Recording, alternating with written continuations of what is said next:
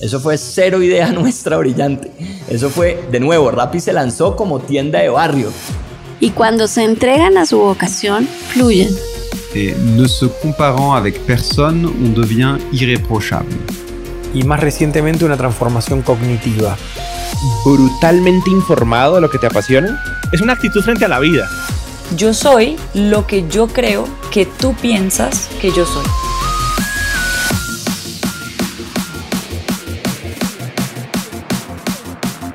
Hola, hola, hola, soy Robbie J. Fry y este es otro episodio of The Fry Show. Este podcast es una celebración de personas que no aceptan la vida tal como es, la abrazan, la cambian, la mejoran y dejan su huella en ella. In the words of Steve Jobs, they leave a dent in the universe. Esta es una cápsula de tiempo en donde yo pueda aprender sobre sus mindsets filosofías e historias y compartirlas con ustedes. En las palabras de Larry King, me recuerdo a mí mismo todas las mañanas. Nada de lo que diga este día me enseñará nada. Entonces, si voy a aprender, debo hacerlo escuchando. Y la historia y el mindset al que estamos escuchando hoy es Alexis Patjane. Alexis es CEO y co-founder de 99minutos.com. Yo no tengo una biografía elegante para leerte sobre Alexis como normal, pero, pero tengo dos citas que lo describen y le harán justicia. La primera es de un invitado anterior, Miguel Riascos. Yes, eh, fuerte en tu ser, pero suave en tu manera. End quote tienes que tener una bomba atómica explotando por dentro y tener car de póker por fuera. La segunda cita es de Winston Churchill. Si atraviesas el infierno, no te detengas, sigue caminando. End quote. Adelante es la única respuesta cuando estás pasando por los momentos más difíciles. 99 Minutos ofrece servicios de logística para proveedores de e-commerce en México, Colombia, Chile y Perú. A través de sus cinco servicios distintos, 1. Menos de 99 minutos. 2. El mismo día. 3. El día siguiente. 4. Entrega sin CO2 y económico. 99 minutos maneja más de 15 millones de paquetes por año y miles de marcas de comercio electrónico para empresas de e-commerce. Y algo espectacular y maravilloso, 99 minutos acaba de recaudar una ronda de 82 millones de dólares. Me encantaría contarles más sobre el podcast, pero todos serían spoilers. Por favor, escucha todo el podcast. Es una historia completa de principio a fin y una que te dejará boquiabierto. Una recomendación antes de escuchar este podcast Busca en Google El viaje de héroe o The Hero's Journey de Joseph Campbell. Alexis y la historia de 99 minutos es el viaje del héroe. Algunos de los aspectos más destacados de este podcast incluyen a una firma de casi perderlo todo, adquisiciones hostiles, robos en la carretera, extorsión, cerrar una tienda en dos días, estar tranquilo y mucho más. Cuando grabo este podcast y escribo estas introducciones, siempre pienso en las personas que trabajan en las startups, como 99 minutos, en las startups de mis invitados. Yo quiero que ellos sepan qué tipo de persona es su fundador, de dónde vienen, cómo hablan y se den cuenta de que están trabajando en los mejores lugares del planeta. Entonces, para todas las personas que escuchan de 99 minutos, espero que comprendan un poco de historia sobre todo lo que hizo Alexis para hacer 99 minutos y que sus ojos se iluminen o brillan en el espejo cuando sabes en dónde trabajas. Para mí sería un honor ser parte de 99 minutos.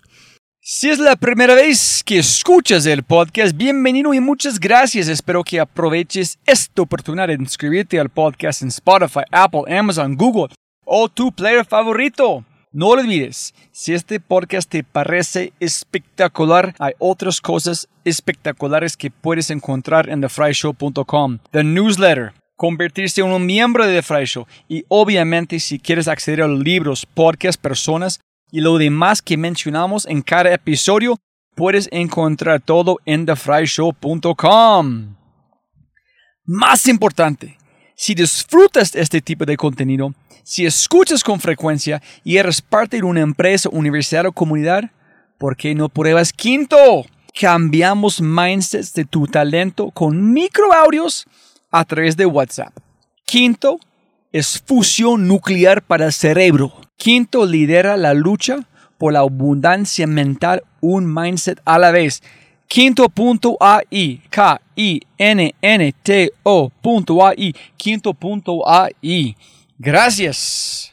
Con ese dicho, te presento episodio 178, El viaje de héroe, con el co-founder y CEO de 99 Minutos, el imparable Alexis Padjana.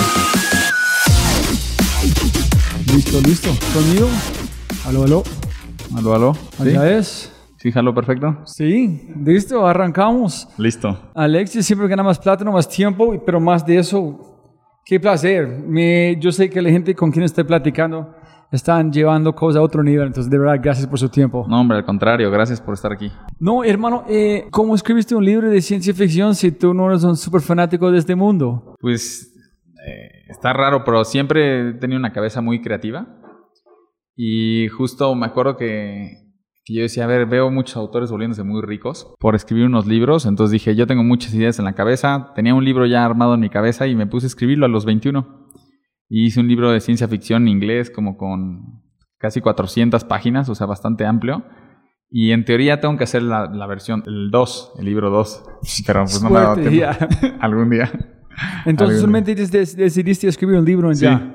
sí, sí, sí. Lo escribí, No lo joda. publiqué y quedó, pues creo que está padre. A mí la verdad me gusta, pues yo lo escribí. Eh, tiene muchísimos errores gramaticales. Creo que no, pues no sé escribir muy bien en inglés, menos en español. Pero pues sí, tengo que hacer el 2. Ah, ok. ¿Y tu apellido es Pajane? Patjane. Parjane, Sí. ¿en qué tipo de apellido es eso? Es libanés. ah, Libanés. eso es. Sí, ok. Somos descendientes libaneses. Ok. Shukran. No, No. una vez fui, entonces medio me aprendí unas palabras, pero no, no sé nada de ¿De tu papá o tu mamá? I mean, obviamente tu papá. Mi papá y mi mamá son libaneses, mis ¿En abuelos son libaneses, mis bisabuelos son libaneses. Yo rompí la, la cadena casándome con una no libanesa. ¿En cuándo llegaron a México? Mis bisabuelos llegaron a México. Mis abuelos ya nacieron en México. Mis papás también en México. ¿Y por qué? Pues es que hay guerra ya, ha habido guerra muchísimos años. Entonces mis abuelos, que creo que antes de mil, no sé, como 1930 o 40, por ahí alguna guerra pasando por Líbano y entre todos, ya sabes que siempre están en conflicto por ahí. Eh, hubo una guerra muy fuerte, guerra civil, y todo Líbano se fue de México. Por eso hay mucho libanés en, en México, en Argentina, en- porque se subían a barcos y donde llegaran. Entonces llegaban muchos a México, a Puerto de México, habían llegaban al puerto de Veracruz, llegaban a Colombia, llegaban a Argentina y ahí hicieron su vida. Esto fue hace años, fue más de 150 años. Pajane. Patjane, sí. Para- ok, para no tratar como matarlo cuando hago la introducción a tu podcast. Entonces, ¿qué hicieron, qué hicieron tus, tus padres? Ah, mis papás, mi mamá es chef. Güey. Sí, mi mamá es chef, ha escrito unos libros de, de cocina, que todos son para una fundación que se llama El Comedor Santa María. Muy padre, tienen como siete libros y creo que los siete han sido mejor libro de cocina del mundo. Vale la pena comprarlos porque todos son para una fundación. Se llaman como Para comer es un placer, Comer sigue siendo un placer, Comer seguirá siendo un placer y luego están sacando la versión este, comida mexicana y muy padre, muy, muy padre. Todo es para, para este comedor. Mi papá tiene una fábrica de textiles, todo tipo de cordón, agujeta, listones, este.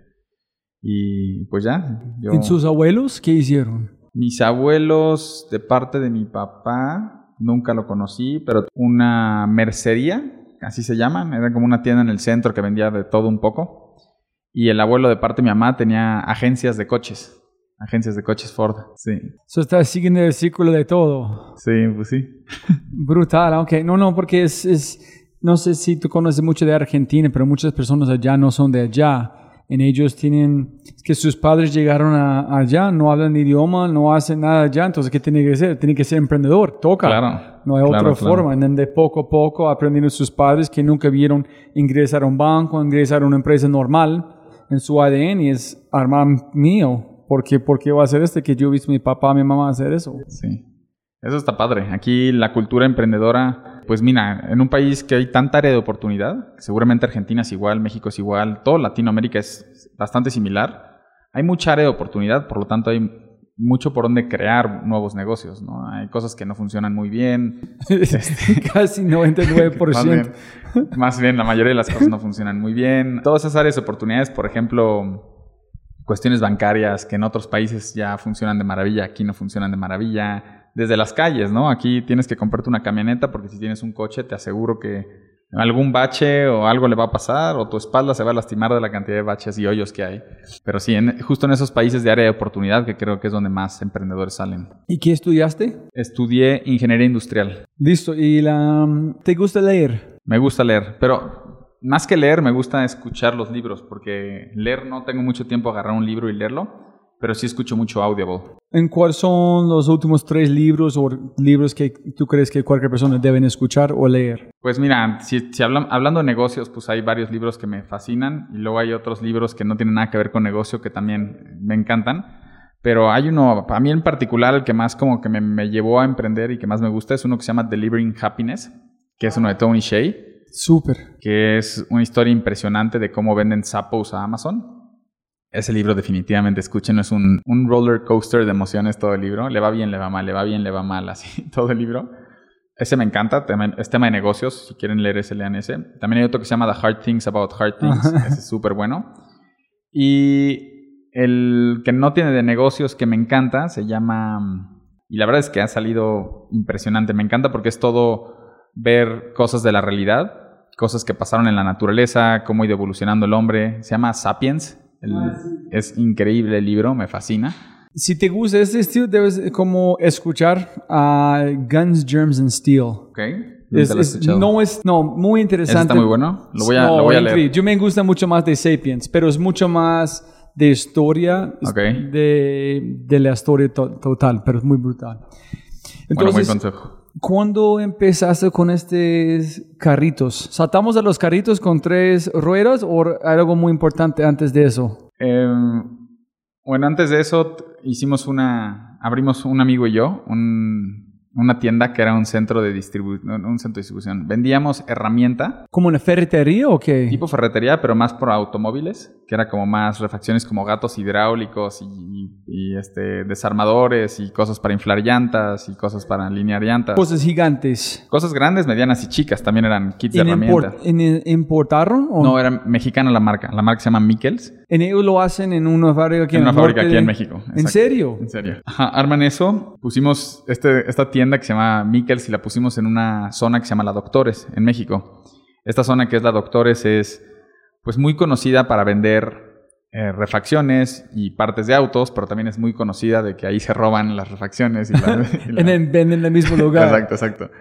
Entonces la abrimos ahí y lo tuvimos un, creo que un par de años. El primer año nos fue muy bien. Creo que fuimos la distribuidora número uno a nivel nacional porque agarramos una venta importante de un cliente grande que compró un montón. Pero ¿Por qué ese negocio? Pues no sé.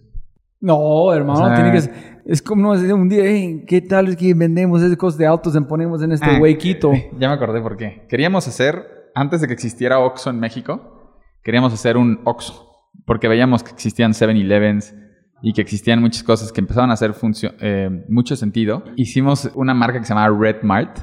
Eh, era un... La idea era hacer un Oxxo, punto. Esa es, la idea. Y lo íbamos a abrir justo en este local que lo tenía el papá de un amigo, en la Doctores. Y cuando dijimos, vamos a abrir ahí, pero pues vimos que ahí estaba todo enrejado, de que se ve que los asaltaban mucho, los robaban mucho. Y luego dijimos, no, bueno, la distribución del producto, la entrada, salida es una lata, mejor no hay que hacerlo. Y el tío, el mismo tío de mi amigo, que fue mi socio en ese entonces, nos ofreció la franquicia de, este, de esta, que se llama Mikkels. Ahí fue cuando pusimos Mickey. Y ese montaron Dijimos, negocio. Ya, hagámoslo, a ver, qué pasa. Pues teníamos, no sé, 19 años. Pero la idea fue armar antes algo como un Oxxo en esquinas. Exacto, esa fue la idea. So ya como un pedacito de 99 estaba ya pensando logísticamente, conquistar. Sí. Ok, entonces dos años bien. Sí, como un año y medio a dos tuvimos esa, ese centrito, íbamos a la Doctores Diario, íbamos a vender, era una tienda con mostrador al público y, y pues buscábamos empresas a quien venderle. ¿Y que, hasta qué hora, hasta qué hora trabajando? Eh, pues trabajábamos, habría de 9 a 6, pero también estábamos entrando a la universidad, entonces yo me turnaba con mi socio, él iba, yo venía y así estábamos atendiendo el, el lugar y contratamos luego a alguien que nos ayudara a atenderlo. ¿En, lo en que- qué? Mirando tu billetera, mirando cómo vas a salir a la noche. No, llegabas, tenías que llegar semi encuerado para ver cómo te ibas. sí, esto, imagínate, ahí tú conoces el lugar. Sí. No, si tú sales muy tarde, no. Sí, exacto. Menos de dormir en el espacio, salen tarde. Entonces, ¿vendieron o cerraron o qué? La vendimos al, se la acabó quedando el tío de mi, de mi amigo que tenía más franquicias y me dijo, bueno, yo me la quedo. Ok, Sí, chévere. sí. So, tienes tu primer exit. Tenemos nuestro primer exit. Sí. Bueno, ahí fue cuando juntamos, creo que eh, juntamos 100 mil pesos de ahorro. Eh, esto fue en el 2000, ya ni me acuerdo cuándo, pero fue hace como, fue hace como 15 años. Y mm, con esos 100 mil que ahorramos tanto mi socio como yo, trajimos un tercer socio porque necesitábamos 300 mil pesos, me acuerdo, para poder empezar esta franquicia de las, de las tres llantas. Ah, so ese fue la próxima idea. Ese fue el próximo ¿Y idea. ustedes empezaron a sembrar esta idea durante estás en este otro como tienda? Pues, pues ahorrando, había que hacer dinero primero para invertir. Pero ¿por qué este carrito? Porque es más, es como moto, pero es un Sí, carrito, pero lleva las cosas. en- nuestra lógica decía que en México había mucho tráfico. Entonces no habían muchas motos. Se iba a volver similar a la India. Por lo tanto, los tuk-tuks iban a hacer, a hacer sentido. Ahora en Tailandia, Vietnam. Exacto. Entonces la idea era vender los tuk-tuks. A ver, va a estar atascado. A ver, hay baches, tráfico. Pues el tuk-tuk es la solución. Y compramos una franquicia de estos tuk-tuks y lo abrimos y empezamos a operarlos. Eh, pensamos que se iban a vender más como pasajeros de estos three-wheelers para subir a gente. Pero no, se empezaron a utilizar y vender más para carga. Y luego de carga empezó a evolucionar. Oye, quiero vender en la calle. Y de vender en la calle, oye, pues quiero que me pongas mi cocina y quiero. Y acabó siendo un proyecto, la verdad, muy padre, era muy divertido. Entonces hicimos unos vehículos increíbles de tres llantas que se levantaban. O sea, tú los veías en la calle, era un vehículo con una caja semi pequeña atrás. Y cuando se frenaban, pues se levantaba la caja de atrás y se abrían las puertas como gaviota y te subías tú y era un mostrador. Entonces tenías un restaurante móvil. Entonces tenías tu barra de acero con tu lavabo, con tu plancha, con tu horno, con todo. ¿O ¿Cómo diseñaron? Eh, ¿Ya existían ustedes solamente? Sí, diseñamos todo. Hasta ¿En paneles serio? solares le poníamos arriba para poder prender eh, las luces. La verdad, la verdad era un producto padre. Entonces, fue un, un grupo que tenías, es como si quieres vender Toyota, tú compras una franquicia para que tú puedas vender Toyota. 300 mil fue Por la franquicia. la oportunidad de vender. Exacto. So, tú das este plata, tú tienes que pa- pagar más plata a estas personas o no? ¿O solamente una licencia? No, pero tenías que comprar ellos los vehículos. Entonces te, te obligaban a como vender más. Ellos no entregan, tú venden, tú ganas comisión, tú tienes que comprar ser dueños Yo del tengo que activo. comprarles a ellos y yo venderlo al precio público. Entonces yo me llevo ese diferencial. Entonces tú tienes que tener activos. Sí, Oh, shit. sí. Entonces, Para eso eran los 300 mil pesos. Entonces, mira, eso es algo interesante. Cuando yo estudié arquitectura y tengo una profesor que es de India, y me dijo, unos gringos llegaron a India y dice, "Oh, vamos a hacer este, construir sus apartamentos muy lindos, etcétera, pero muy barato. ¿En qué pasó? Cada baño convirtió en un armario, porque Ok. ellos bañan en la calle con la lluvia, porque el espacio es tan importante para ellos que tienen un baño y eso no se importa. Entonces, ¿dónde vas la, la ducha? No, ese es como guardar cosas. Ah, Yo voy con la lluvia, allá es mi... Entonces, si no entiendes la cultura, falla. Entonces, ustedes vieron que ellos usan transportar personas, pero en México Sí, no. exacto. Vamos a usar cocinas en vez de en la correcto. calle. Correcto, así fue tal cual. ¿Y cómo empezaron a verlo? Solamente es la gente modificando... No, o sea, primero nos dijeron, una persona llegó y me dijo, oye, yo voy a llevármelo para carga. Y luego me dijo, oye, ¿no me puedes poner una caja? Entonces le construimos la caja para carga. ¿Quién construyó como un amigo de un tío que sabe No, cómo pues hacer? encontramos en quién podía construir estas cajas como de aluminio que fueran como eh, ligeras en peso para que la moto pues no le costara trabajo. Y fuimos a buscar quién hacía las casetas de los trailers, los que ves tú en las carreteras. Y dimos con ellos y entonces les dijimos que si nos podían hacer una caja para una moto y nos hicieron una caja para la moto. Mira, hay, un- hay una pregunta ya, Alex, es muy interesante, que es, se parece que ustedes pensaron, ese es mi negocio, yo voy a tener este más franquicias en crecer, no pensando que voy a tener algo más grande. No, la verdad es que dijimos, vamos a abrir una tienda y hicimos el modelo de negocio de cuántas motos teníamos que vender por tienda por mes. Y la idea abrir otra franquicia y abrir otra franquicia. Acabamos abriendo tres. Abrimos tres en lugares muy remotos pensando que se iban a vender para taxis. Y uno muy remoto que abrimos que se llama Chicoloapan. Ese está, está en Estado de México. Y el día 2 nos asaltaron la tienda. Es el día 2. O sea, hombre, pistola, mano armada, sí, fue, le robaron la computadora a la persona, fue, cerramos la tienda en ese día. No duró ni, ni una semana la tienda abierta. Ya sé. Y luego abrimos otra como sucursal, con un como disque socio comercial, más por Nicolás de Romero, y acabó siendo un fraude total.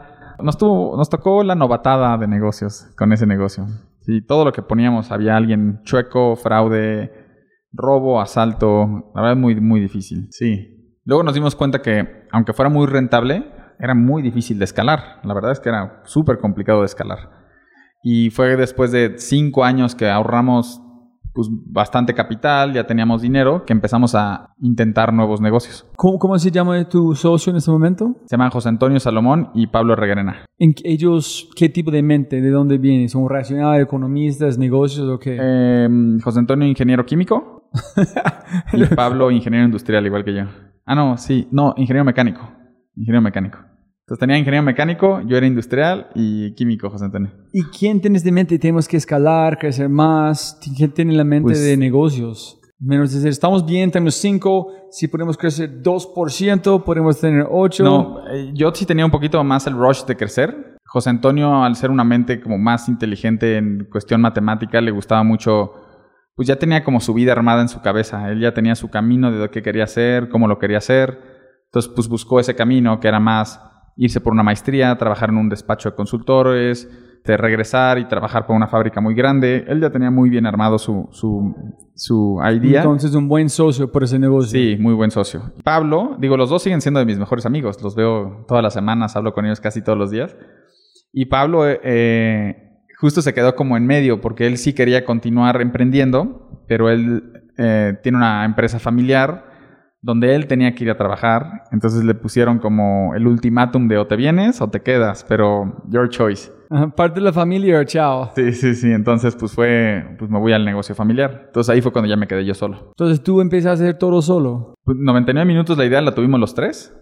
Y ellos se, no, se fueron al- a los dos, tres meses y el otro como a los seis, nueve meses. Pero 99 minutos fue durante este con los, ¿cómo se dice? ¿Tuk-tuks? Sí, Este fue fue justo ahí.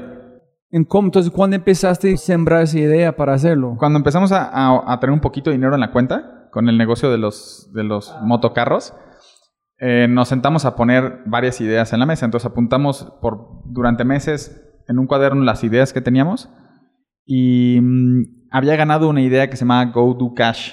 Era una plataforma tecnológica donde vendías información. Entonces, ¿qué, qué hacías tú? Oye, quiero que alguien me haga mi tarea de matemáticas, yo le pago 500 pesos por hacer mi tarea. Y había una lista de personas que decían, yo la hago por ti, yo quiero esos 500 pesos. Y ahí mismo, dentro del mercado de información, pues se cruzaban el dinero y digamos que esa plataforma pues hoy funciona muy grande. Yo creo que entramos al mercado mucho antes de lo que, de lo que se necesitó. Y cuando terminamos de desarrollar toda la tecnología, se nos acabó el dinero. Entonces, no, no pudimos, no pudimos lanzarlo oficialmente. Fue como... So, todos los ahorros, una Todos idea, se fueron ahí. Sí, todos.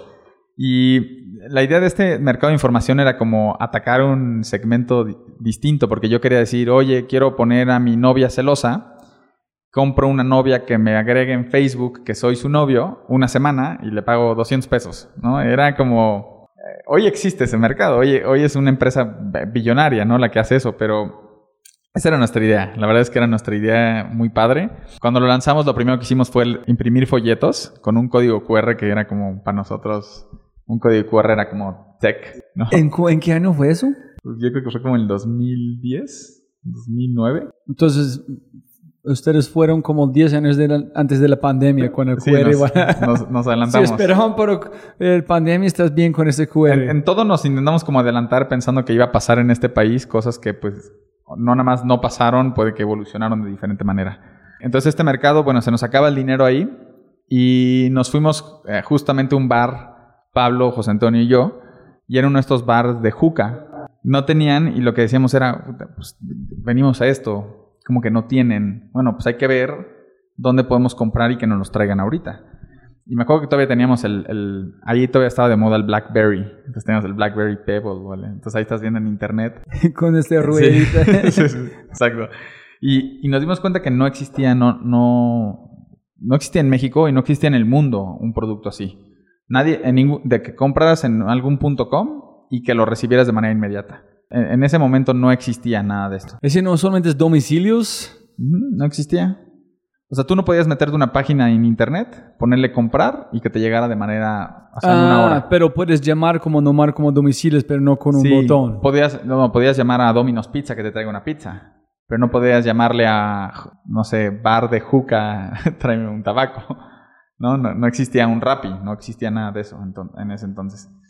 Entonces dijimos, bueno, pues vamos a poner un e-commerce que lo que pidas en ese e-commerce lo entreguemos sumamente rápido.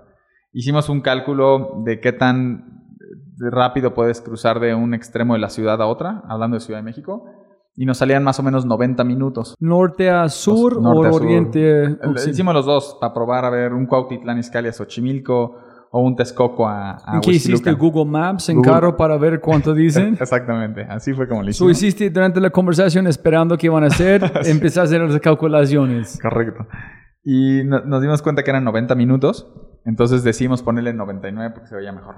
Buena decisión, ¿no? Buena Muy decisión, sexy, sí. mucho mejor que 9 en 0. Sí, exacto. Entonces, pues creamos un e-commerce que se llama 99minutos.com. Pero, espera, de, de- detalles.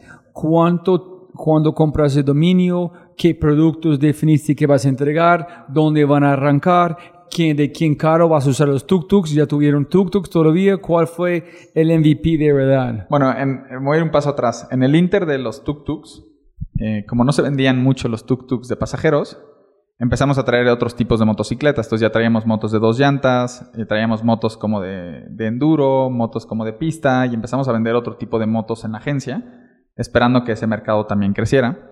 Entonces teníamos motos de carga ya en nuestra agencia. Entonces dijimos, bueno, vamos a utilizar las motos que tenemos en demo, porque además están ahí paradas, nadie las compra, no costaban mucho. Les ponemos una caja y nos vamos a repartir nosotros. O sea, entra una orden, te subes a la moto y nos vamos a repartir. Entonces, decíamos, las motos ya están. Luego dijimos, ¿qué productos vamos a poner? Obviamente el primer producto que pusimos fueron tabacos y carbones de la juca. dije, no, no, esto tiene que funcionar. y, luego empezamos a comprar muchas cosas en Alibaba y AliExpress y en Amazon. Amazon en México, todavía no había entrado Amazon en México, o, iba, o estaba por entrar.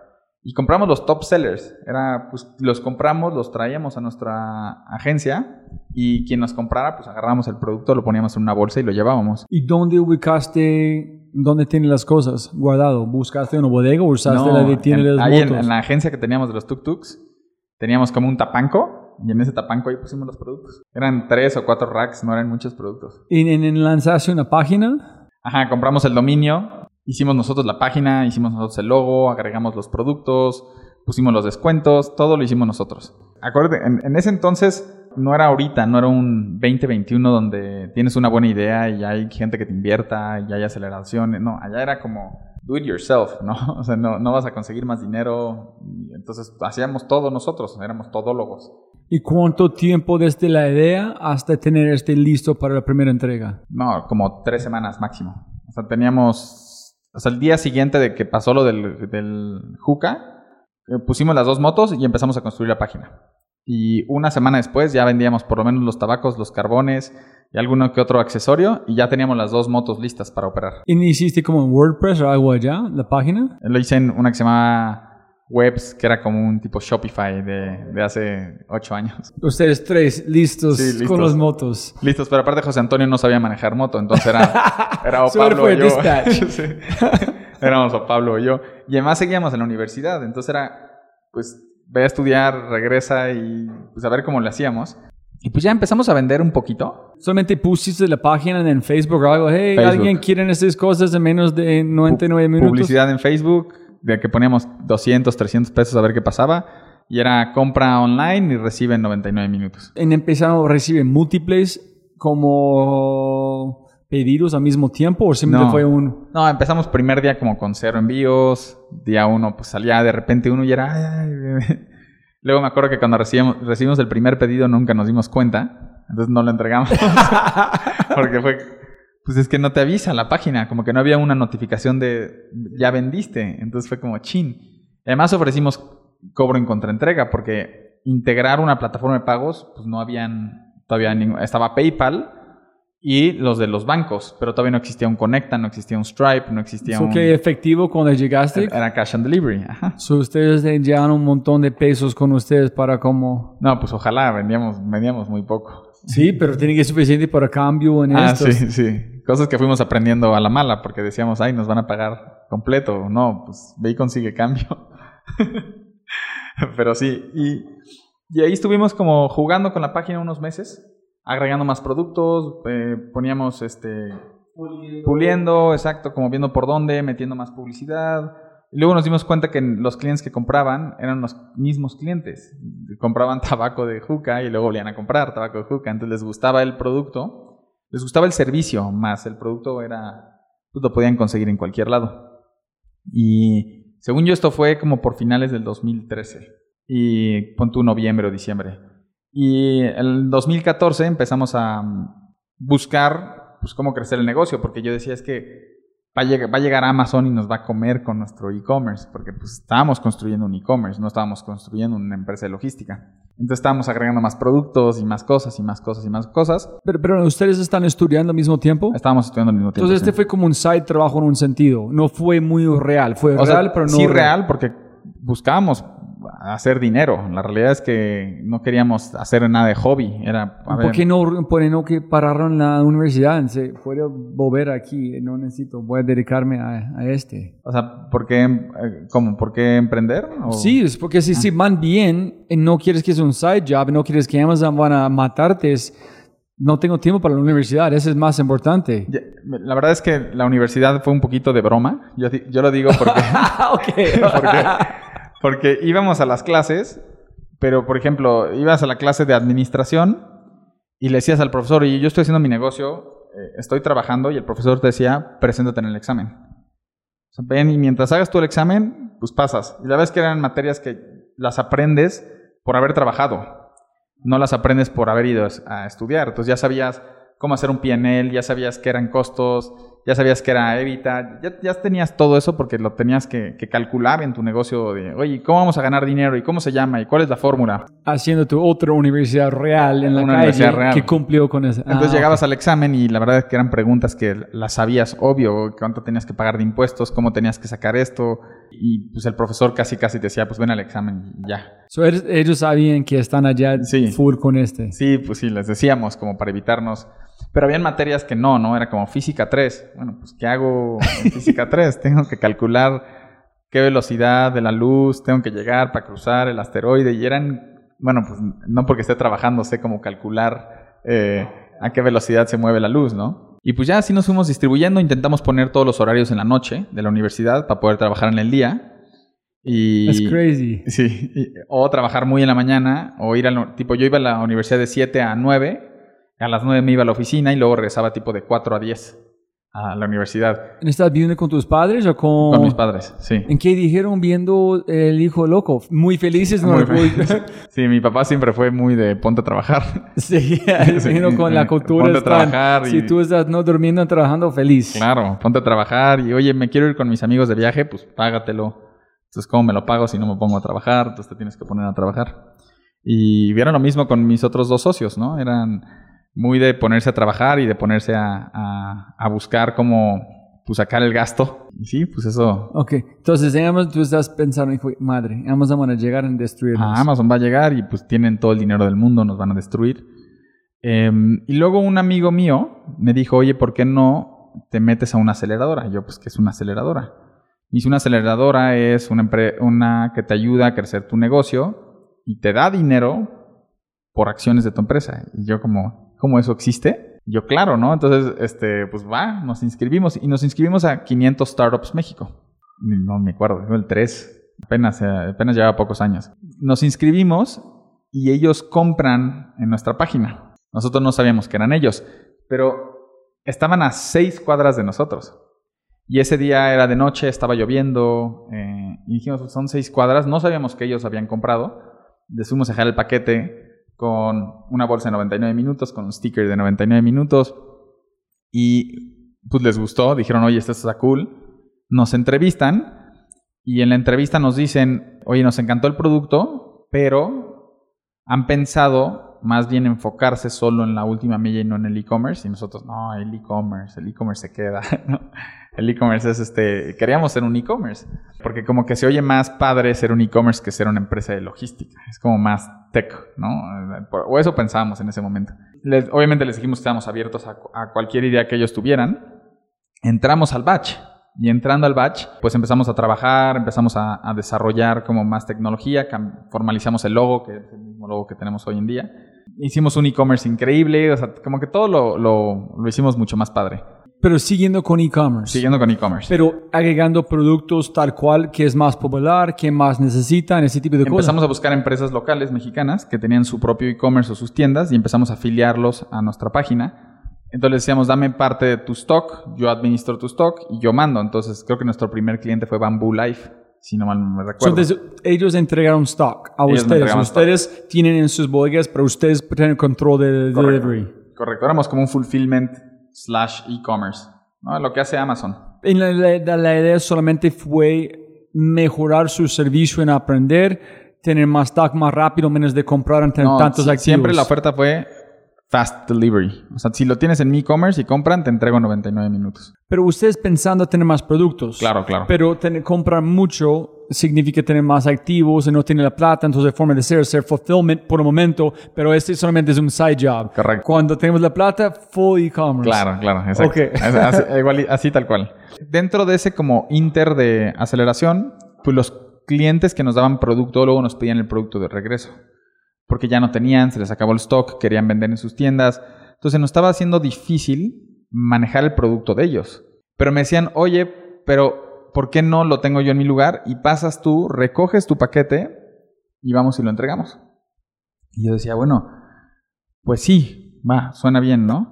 Es ser como misma cosa, pero yo tengo mi tienda siempre. Entonces yo vendo, Tú lo entregas. es porque hay gente llegando donde dice, ah, no, es en este bodega, hey, Exacto. Alexis, tienes este, sí, ya yo vuelvo, pero tú puedes... Exacto. Entonces dijimos, pues bueno, con toda la pena del mundo, matamos el e-commerce. Entonces, Con lo toda la pena del porque a mí me gustaba, a mí me gustaba mucho. Matamos el e-commerce y empezamos a desarrollar como un tracking en tiempo real, como cuando Uber iba llegando a México. Empezamos a desarrollar conexiones a e-commerce, el API, los status y los clientes que antes trabajaba, que tenían su producto con nuestra tienda, ahora se volvieron nuestros clientes para, la, para el delivery. Entonces este fulfillment un funcionó, pero una forma que no estás esperando. Correcto. Entonces ahí medio pivoteamos. Entonces ya empezamos a hacer como last mile delivery. Pero espera, ¿este todo pasó durante 500? Esto fue en 500, sí. To- Todo pasó durante 500.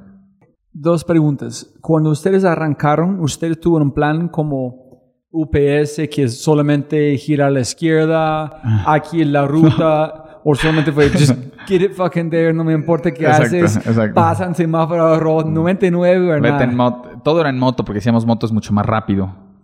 Entonces era en moto, todo tiene que ser moto, paquete chico y luego, este, pero no, éramos, o sea, era como anti DHL, anti FedEx. Es, pues vamos a hacer que la gente que compre en línea esté contento y con seguridad de que el paquete le va a llegar, porque yo me acuerdo que la gente no compraba en e-commerce por miedo, uno, porque no aceptaban tarjetas, ¿no? Dos, porque la tarjeta que tenías no la aceptaban en el e-commerce. Y tres, porque había mucha incertidumbre en el delivery. Tú compras hoy y te entrego en 15 días. Entonces la gente pues no compraba, no compraba y, y- y nosotros nuestra mente fue, a ver, en Estados Unidos es full e-commerce. Tiene que eso evolucionar y llegar a México. El e-commerce tiene que crecer en México, es algo inevitable. Vamos a hacer los primeros e-commerce delivery. Va, entonces hicimos los primeros e-commerce delivery. En cuando ustedes finalmente decidieron vamos a hacer el pivot hasta logística, ¿cuándo fue este cachetada a, tu ego? Entonces, fui mal, sí, tienes razón, vamos a hacer logística. No, luego, luego. luego, luego fue... so, vamos a hacer logística por momento, en cuando somos más grandes, volvemos a e-commerce. Sí, dije, el- como que luego lo sacamos. Porque ya habíamos invertido en un, un buen e-commerce. O sea, ya nos habían construido un e-commerce padrísimo. Eh, pero sí, sí me pegó duro. Pero Linio existía, ¿no? ¿Ellos hicieron Linio entrega existía. o no? ¿O ellos No. usaron otros proveedores? Usaban otros proveedores. Que ahí empezamos justo a trabajar con Linio. Pero imagínate, empiezas tú a hacer un, logistics company con dos motos y de repente tienes un cliente que se llama Linio y te da 100 paquetes, colapsas. O sea, no puedes entregar 100 paquetes. Entonces dije, no, bueno, o sea, no, nosotros no podíamos. Deja tu DHL, claro que podía hacerlo. Va, tienes que entregar 100 paquetes en menos de 99 minutos. Y yo así como, ¿cómo le voy a hacer, no? Tengo tres motos o cinco motos. O... Entonces empezamos como con este rush de hay que dar el servicio que queremos prometer, entonces hay que tener más vehículos, más unidades, más motos. Empezamos a tener más motos, más motos, más motos. Y seguíamos sin cumplir con el tiempo de menos de 99 minutos. ¿Por qué? Porque siempre habían picos. eh, entonces, este, de repente se generaban 30 guías al mismo tiempo y ya no tenías choferes. Y si se generaba una guía en, el, en lo que iban y venían, quedábamos mal. Entonces fue como muy difícil este, ofrecer este producto, estaba muy complicado. Eh, empezamos a desarrollar el tema de los freelance, tipo lo de Uber, de que tuviéramos a los choferes eh, eh, por la ciudad y quien fuera a comprar, el chofer iba al punto más cercano y entregaba. Entonces, Como un taxi call center. ¿Quién es más cerquita en el sistema de Uber? ¿Quién es el conductor más? Yo quiero es de... Exacto.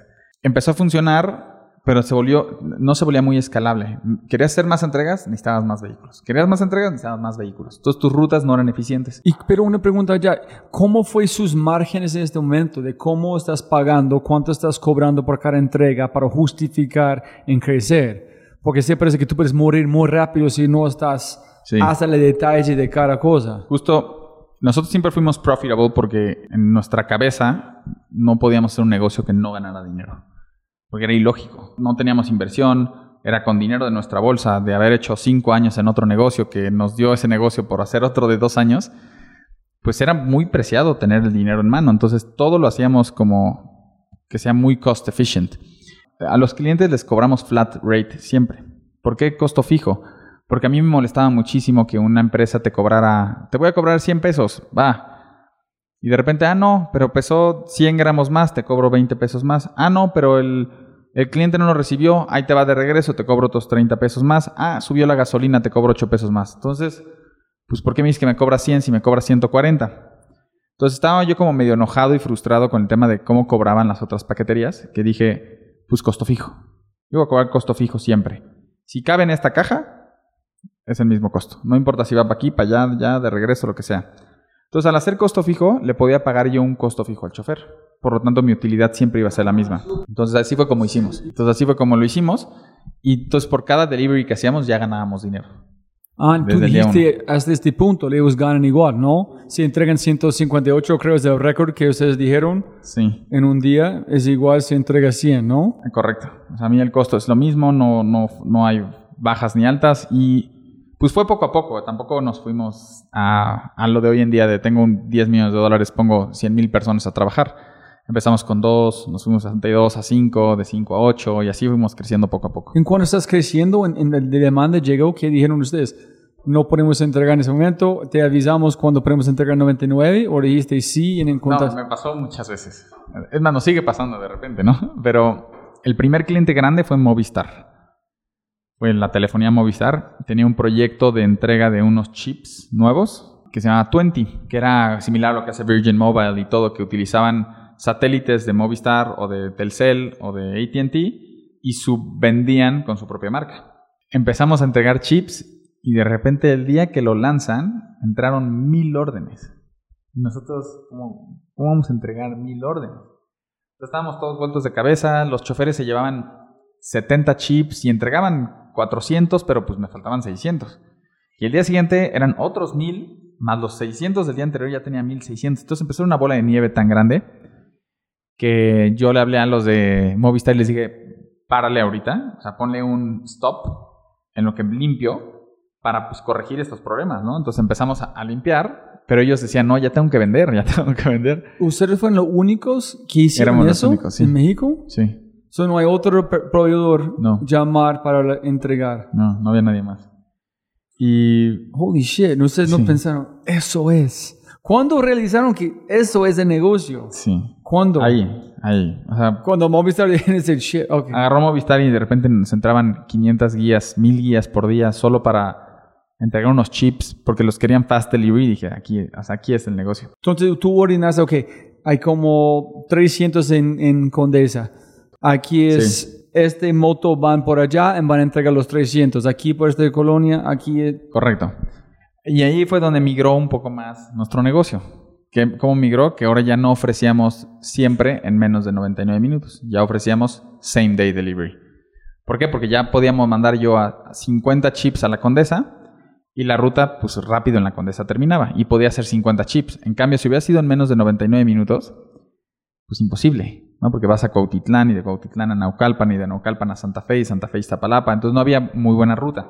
Entonces ahí fue cuando dijimos, bueno, ofrezcamos same day delivery también. Y también y creamos un producto ahí que podías tener tú el chip en tu bolsa como operador y salía la orden como si fuera un Uber de recógeme acá, pero en vez de recógeme acá, entrégame acá. Entonces agarraba el chip de la bolsa, boom, llegaba, ahí está tu chip.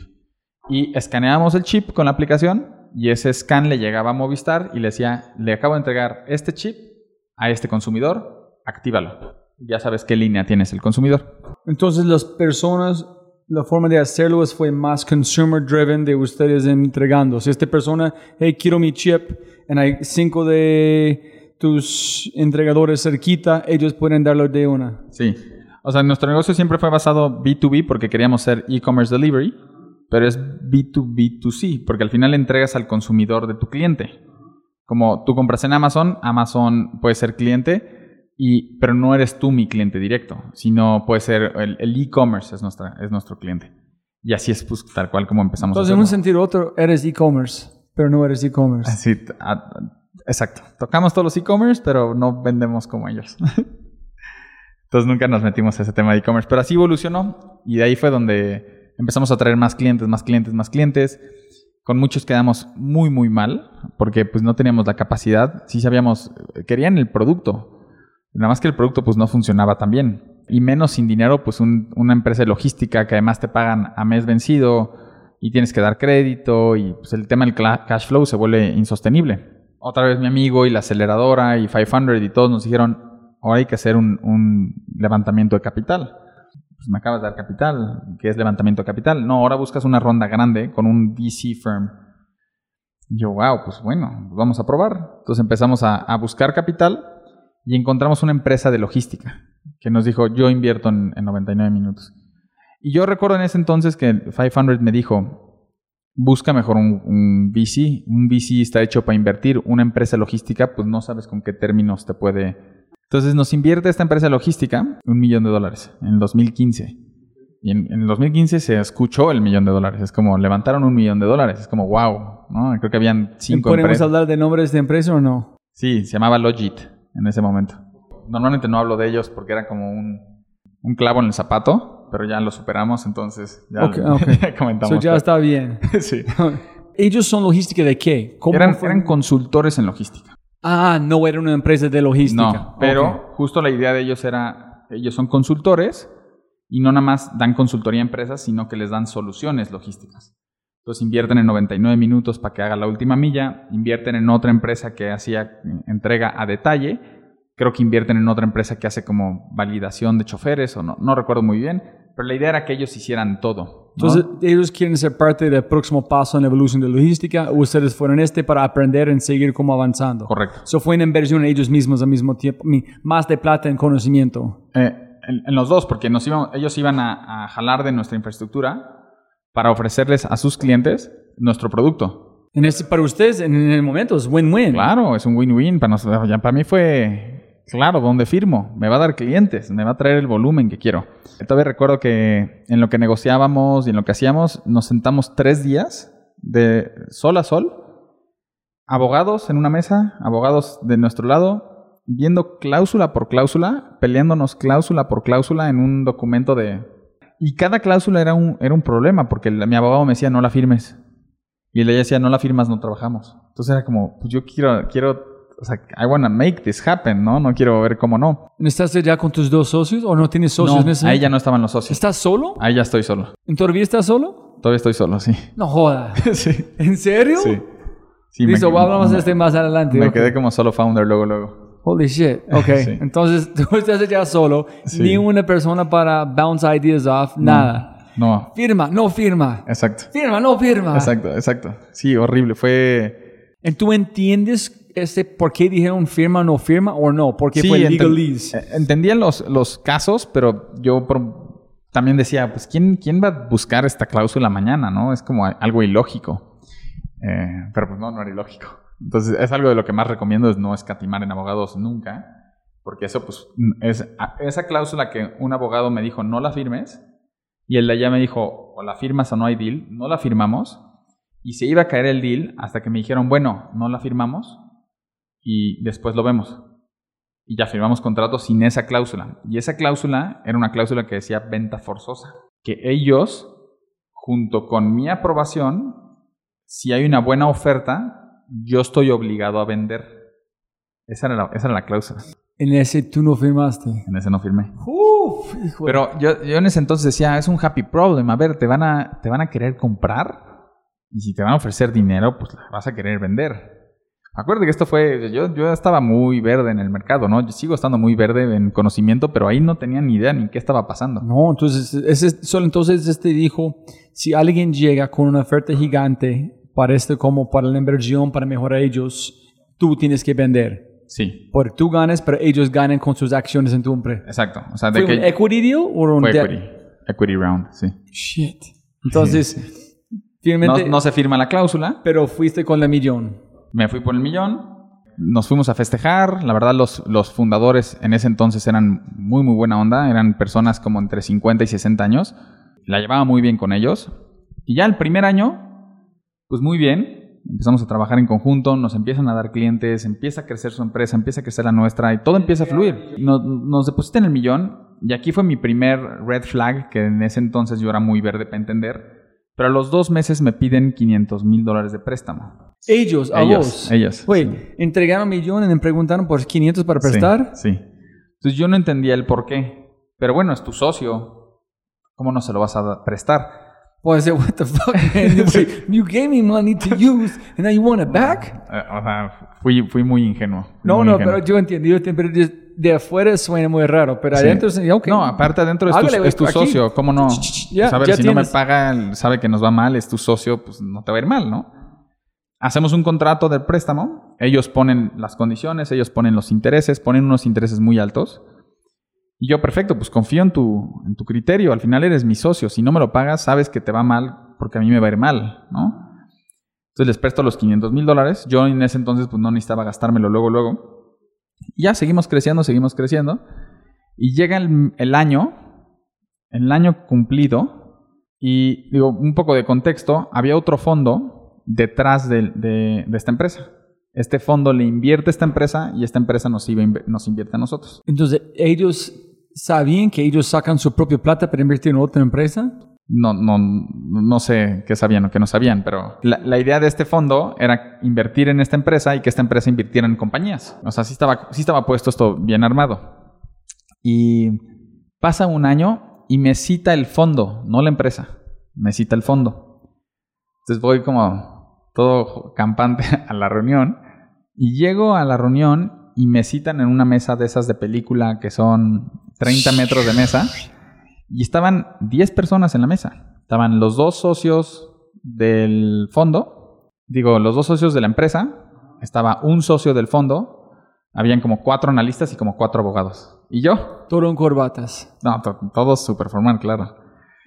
Y llego yo y me siento y el dueño del fondo, no de la empresa, me dicen, oye Alexis, pues ha sido un año muy padre, vamos muy bien, este, hemos crecido muy bien, nos encanta el negocio. El fondo. el fondo. And you didn't say, who the fuck are you? Sí, o sea, ¿Qué- porque yo sabía pero que existían, pero no Ok. los, no lo, o sea, pues Ok, mi sí, relación siempre, bien. mi relación siempre fue con quien me invirtió, no con. ¿Y no estás mirando este, el otro cine, like, what's, what's going on? A- aparte, un amigo mío trabajaba en ese fondo, entonces yo lo veía así como, ¿qué onda? como, llegué muy, muy ingenuo. La verdad es que todo esto fue muy ingenuo. Y me dicen, oye, pues ya todo muy bien, es momento de que vendas. ¿No? Yo dije, ah, bueno, pues qué padre. me pasan una hoja y me ofertan 30% el valor de lo que me invirtieron un año anterior. No, si me invirtieron un millón de dólares por el 33%, valía 3 millones, ponte tú. Y me estaban, ofer- y me estaban ofertando menos de un millón de dólares por la compañía. Entonces yo dije, qué raro, oye, pues crecimos. Ya acabas de decir que muy padre, Ah, Sí, ¿cómo vamos? Exacto, acabo de crecer un montón, o sea, nos fue muy bien, pues ¿por qué? Y me dicen, este, ah, porque estás obligado a vender. Y yo, ah, cabrón, ¿cómo que estoy obligado a vender? Sí, tú firmaste una cláusula de, de venta forzosa, por lo tanto, estás obligado a venderme la compañía. Y yo me puse obviamente súper nervioso. Yo llegué como a una reunión, nadie me avisó, nadie me dijo que íbamos a llegar a una reunión de, de un hostile takeover, ¿no?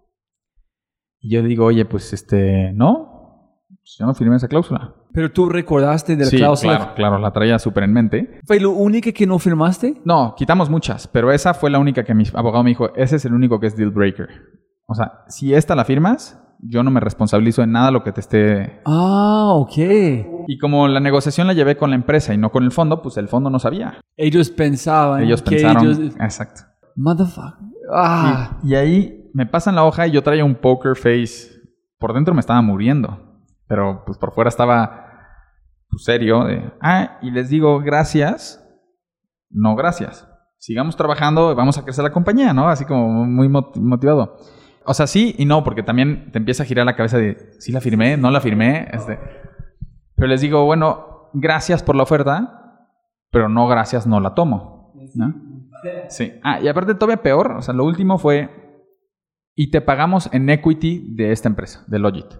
Y yo, pues no sé ni cuánto venden. Entonces no van a darte plata, van a darte plata que no van bien. Correcto, correcto. Entonces fue, era un no redondo, era un...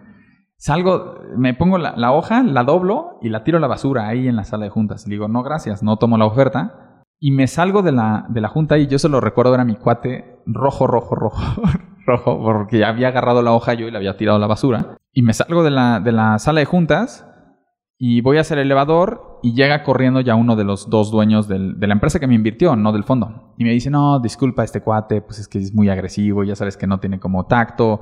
Luego platicamos, a ver qué hacemos. O sea, como intentando arreglar la situación, le dije, no hay ningún problema. O sea, entiendo que un fondo te quiera comprar, entiendo que sea un- así sean de agresivos porque pues están cuidando su dinero. Pues nada más no tomo la oferta, pero no me lo voy a tomar personal, al contrario, pues Yo voy a tomar ese muy personal, huevo. Obvio, obvio, por, por dentro estaba muy enojado.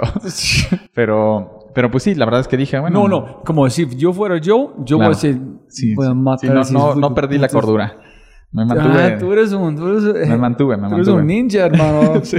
Entonces, Pico el elevador, me bajo y le marco al abogado y le digo, güey, dime por favor que no firmamos esta cláusula. Y me dijo, no. Le digo, chécala ahorita y verá que no esté. Y me dice, no está, o sea, no está. Y yo, yes. Pasan semanas, no hay nada, seguimos creciendo. Y a los tres meses me vuelven a citar, pero ahora ya me cita el fondo, ya no me cita la empresa. Llego a la, llego igual, misma mesa, llena de abogados, llena de analistas, lleno el mismo socio del fondo y los dos dueños. el mon que pasó el papelito mismo. Y me dice, Alexis, perdón por la última reunión, no fue la intención, no sé qué, no sé qué, pero bueno, pues ya sabes cómo son estas cosas, ¿no? Y yo, no, no sé cómo son estas no, pero cosas. sí, sí, claro, claro. Y me dan otra oferta. Y ahora sí me ofrecen 3X a lo que me invirtieron un año anterior. Y yo, ah, bueno, pues ya suena más interesante. Y me dicen, bajo equity de esta empresa. Y yo, es que...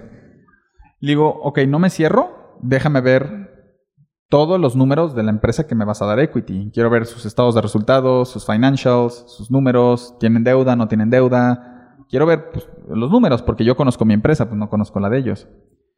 Ok, va, te la mandamos. En ese momento, ¿cómo fue su conexión con 99? ¿Fuerte, como este es mi bebé, voy a llevarlo? ¿O en ese momento fue no tan fuerte? Fue, si esta oferta es tan chévere, voy a tomarlo. ¿O tú no... Si me entendés? No, yo no, yo no estaba emocionado para nada. O sea, si me lo hubieran dado, si me hubieran dicho cash, lo hubiera pensado. ¿En serio? Sí. Ok.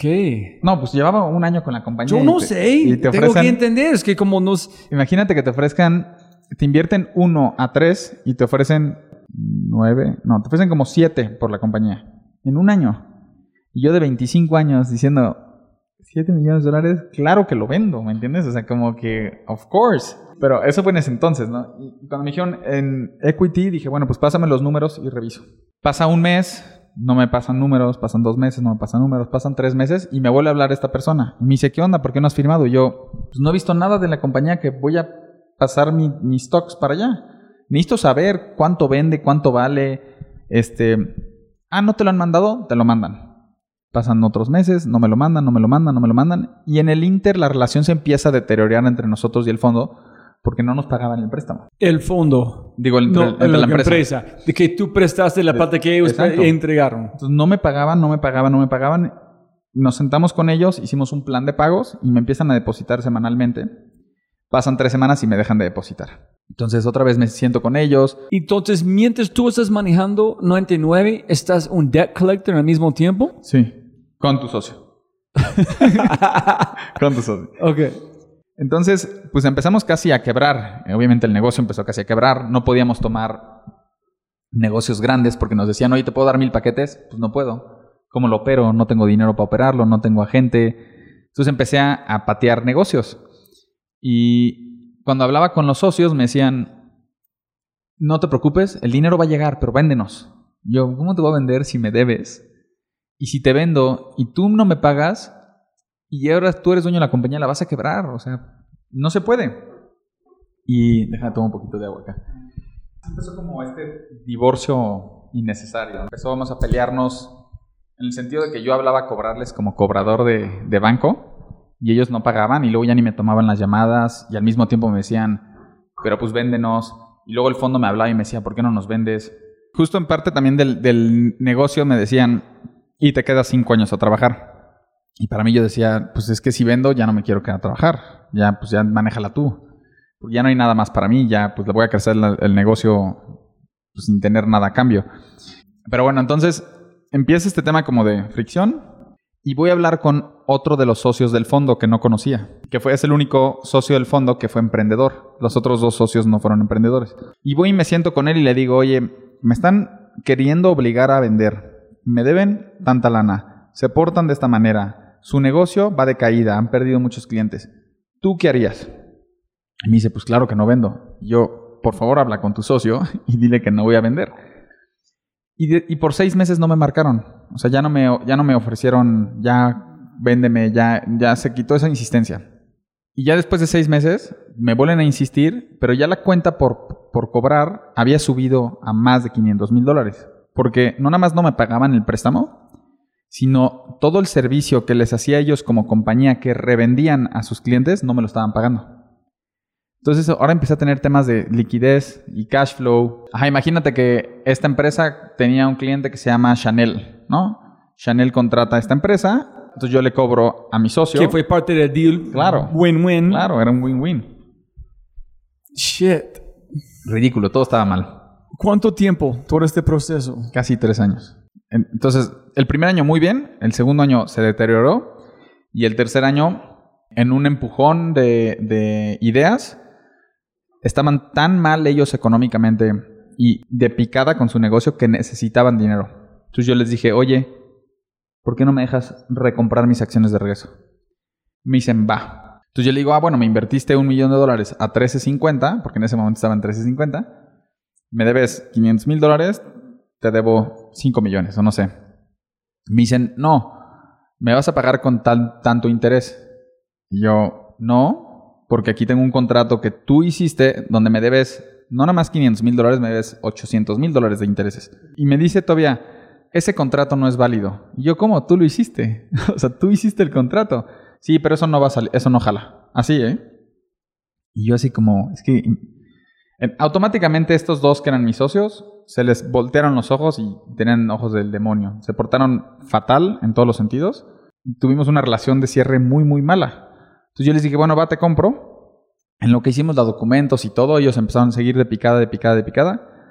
Hasta que llega el día en que los compramos de regreso, les pagamos sus acciones, los quitamos del cap table y de ahí en adelante no me volvieron a tomar una llamada. O sea, les marqué como para dar las gracias, no me contestaron. Este, yo decía, pues qué, qué raro. Pocos meses después, los corren a ellos de su propia compañía. El fondo los quita ya de la compañía. Entonces fue como un, por lo menos de este lado fue como un karma, ¿verdad? Como- Pero entonces el deal final fue de qué? se- se- nos perdonamos intereses y era nada más, págame la diferencia. Intereses desde 500. Sí. Son menos de 850, 500. Entonces tú pagaste 500. Págame los otros 500. Ya. Ya, fuera. ¿En tú tuviste 500 en el No, banco? claro que, claro que no. Tuve que pedir el dinero prestado pedí ese dinero prestado y luego levanté 2.5 millones con otro fondo, que fue el fondo que me prestó el dinero para hacerlo. En este fondo tú dijiste, mira, necesito para quitar ellos, tú vas a entonces ellos dicen, listo, si tú quites este como maleza de la empresa, de una. De hecho, ellos me dijeron, yo quiero, porque esto se me olvidó decirlo, parte de, de la negociación fue que si queríamos recibir inversión, pues todo el board debería aprobar. Y ellos tenían dos asientos en el consejo, los, los dos dueños de, de la empresa. Entonces, ellos no querían que yo recibiera inversión porque nos querían comprar. Entonces, era un, fue un desastre, realmente fue un desastre. Yo todavía no sé cómo no quebramos en, en ese momento. Yo tampoco, yo no sé cómo quedaste sano. No renunciaste. ese- Estuve dañado un par de años. pero, pero sí, fue, fue muy desgastante, muy desgastante. ¿En, en quién no tuviste a alguien a tu lado apoyándote con este? Tranquilo, Alexis. Pedía consejos de familiares, de mi papá, de gente que admiraba. Y todo el mundo me decía, ¿qué haces ahí? Ya salte de esos. O sea, córrelos, quítalos. Pórtate grosero con ellos, demándalos. Yo, es que no, no puedo demandar a mi socio. Pero te debe tanto, demándalo. Es que no me quería yo meter en una bronca también más complicada de resolver. Entonces digo, me fui como ninja igual, un poco más lento, pero tampoco quería meterme yo en un problema legal. Pero sí, mucha gente me decía, es que demándalos, o sea, ¿cómo es posible eso? Digo, al final los compramos, ellos los quitan de su empresa, su empresa quiebra, entonces creo que perdieron ellos más que nosotros. ¿En platicaste con ellos después? No, nunca, nunca me tomaron la llamada. Ya, este punto no existen. No, nunca me tomaron la llamada. En el inter del cierre de negociación, yo les facturé una lana de un cliente y no me lo querían pagar después de cerrar el, el contrato. Tuve que ir a pararme a sus oficinas y hablarle al dueño del fondo, decirle, güey, ya te firmé, ya te pagué, liquídame lo que hace falta. Hasta que le hablaron, oye, pues te debo un millón, me da- te doy 700 y lo dejamos así. Y yo, ya dame lo que sea, ya, ya no quiero regresar aquí en mi vida. Todavía me pagaron de menos por esa factura. Ya me fui de ahí, dije, borrón y cuenta nueva. Trajimos este nuevo socio que se llamaba NG Factory, fue un socio increíble. Ese es El, 2.5. el 2.5. Fue un socio realmente increíble, solo apoyaban, este, te buscaban cómo crecer, no cómo, cómo afectarte. Fue un giro 360 grados. Y, y eso que era un fondo, no era un fondo VC, era un fondo tradicional slash VC, que también fue una negociación complicada, pero nada que ver, o sea, fue, fue sí fue mucho paperwork y fue mucho trámite y fue mucho burocracia legal, pero la intención genuina era de que te vaya bien. Y ya nos, nos- ahí empezamos a crecer, ahí fue cuando el negocio realmente empezó a crecer. Es porque crecer. tú puedes invertir un, un cliente grande, tú puedes hacerlo. Tú tienes mucha suerte de verdad que alguien que no es similar a vos llegó al mismo tiempo, pero con capital real, en decir, ok, él no Claro. puede hacer, nosotros podemos hacerlo. Y con, la, y con buena intención. No con intención de te voy a arrebatar todo de encima. No, pero estás pensando si fue en otro 99, mirando el mercado, si es solamente en un jugador, en él pueden tomar este cliente, nosotros podemos hacerlo. Si alguien llegó con capital, entonces has jodido con esta pelea en estos dos años, posiblemente no tienes el mercado.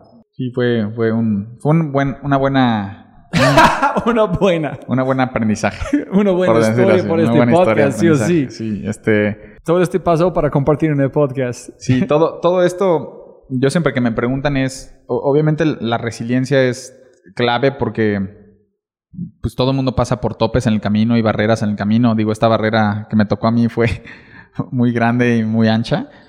Pero creo que al final, mientras tú sigas picando piedra, sooner or later te va a ir bien, ¿no? Eh, Hagas lo que hagas. Si quieres este, vender botellas de agua, si eres el mejor vendiendo botellas de agua, pues vas a ser el mejor. Y con ellos, pues me tocó esta mala suerte. Aprendí mucho. Aprendí mucho, mucho. Mis siguientes negociaciones fueron mucho más fáciles. Ya sé qué tipo de socio buscar. Y siempre recomiendo que no escatimen en lo legal, ¿no? La verdad es que es- este abogado pues nos salvó la compañía. Yo siempre le digo, me salvaste la compañía. Ya después de, de NG, que es el nuevo socio, empezamos a crecer un montón, abrimos Chile, abrimos más ciudades en México. ¿Y por qué Chile, no Brasil, no Colombia? porque tenían ellos otra empresa que habían invertido en Chile, que hacía, que estaba buscando hacerlo exactamente lo mismo que nosotros, y nosotros le estábamos prestando la tecnología. Entonces decíamos, Ah, so ya tuviste un equipo sí. de tech. Sí, ya. Entonces dijimos, ay, bueno, pues hace todo el sentido del mundo que, que se unan. Y se unieron a la compañía. So ustedes absorbieron ellos. Eh, Los absorbimos y hoy Chile va muy bien y los socios siguen siendo nuestros socios. O sea, la verdad ha sido, fue, fue un muy buen partnership. ¿Y de tecnología? ¿Cuál es la tecnología de ustedes que es como, que es más allá de la logística? Que tú puedes hablar. Todos los, tipo visibilidad, todas las conexiones, APIs, web services, eh, los paneles, las analíticas, el ruteo, pues todo lo que hace que la compañía funcione. Si, oye, quiere entrar este cliente, ah, bueno, aquí ya tienes tu dashboard, aquí generas las guías, te conectas por acá. Yo creo que como, como los chicos de Basecamp dijo algo como, ellos, cuando tú lo ves, algo se, ah, se parece muy sencillo, alguien puede duplicar, pero que ellos no ven es los 20 mil como cambios diarios por cinco años. Esa es la tecnología, pero, ah, ok.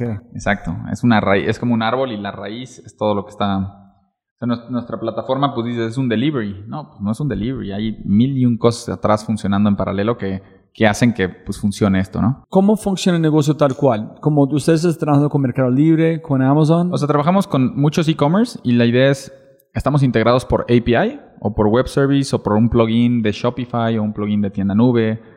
Y cuando un cliente compra, hay dos maneras el cliente escoge el, carrier o el delivery partner, o escogen el tiempo de entrega, o la empresa escoge el carrier con quien entregar según costo, performance y velocidad. Y nosotros, en comparación a todos, siempre fuimos faster, cheaper, more reliable. Entonces, siempre éramos el primero uno en ser escogidos. Entonces, ahí cuando un cliente compra, escoges, se genera la guía, nosotros vamos a hacer el pick-up, pasa por nuestro cross-dock o sorting center o lo que sea más cercano y vamos a hacer el... el ¿Ustedes tienen sorting centers? Sí.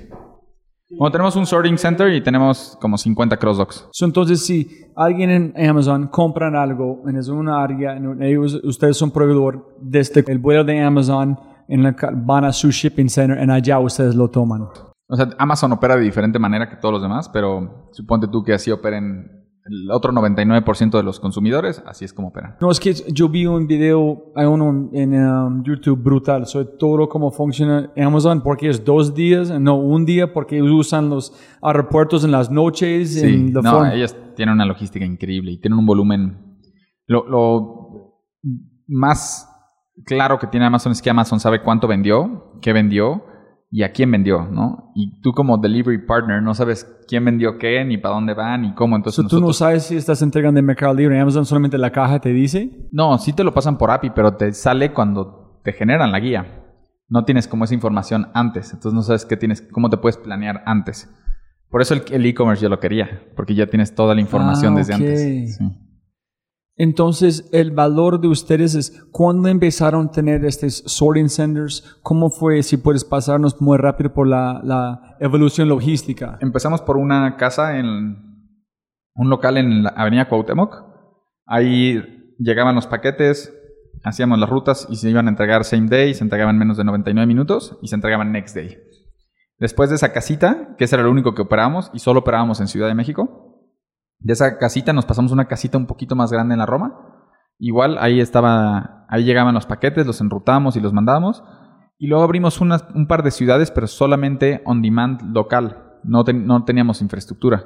Si alguien compraba en tipo Cancún y entregabas en Cancún, entonces el operador iba a recoger, iba a entregar y acababa su... Entonces no teníamos por qué tener un lugar físico.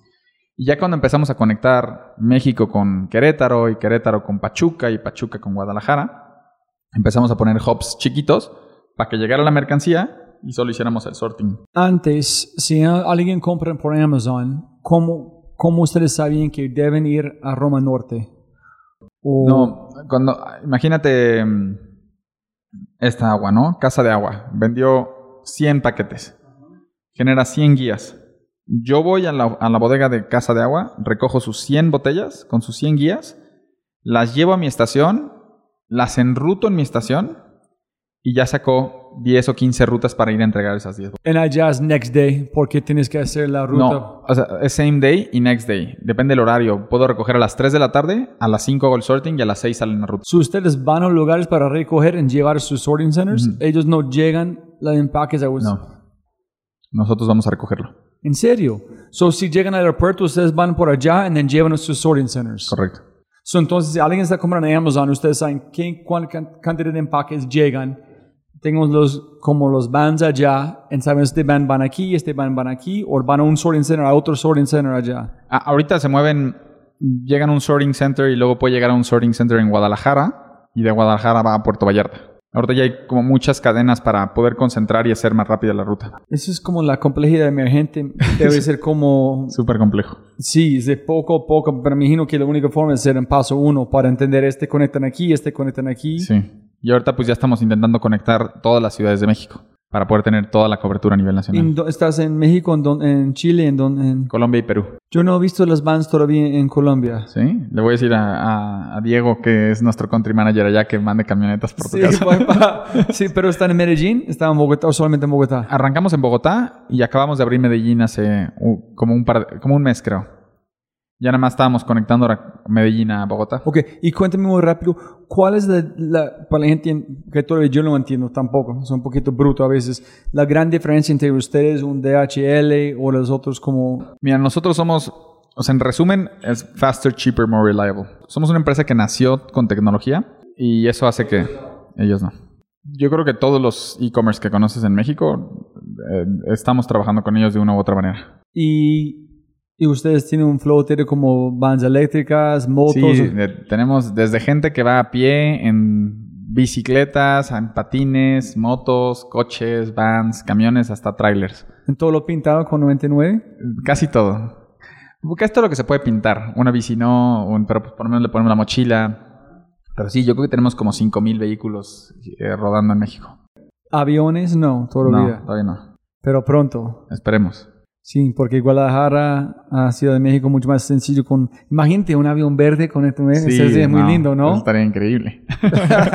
estaría increíble. Ok, listo. Eh, unas preguntas para antes de los últimos es, cuéntame la historia de Morelia. Ese fue brutal.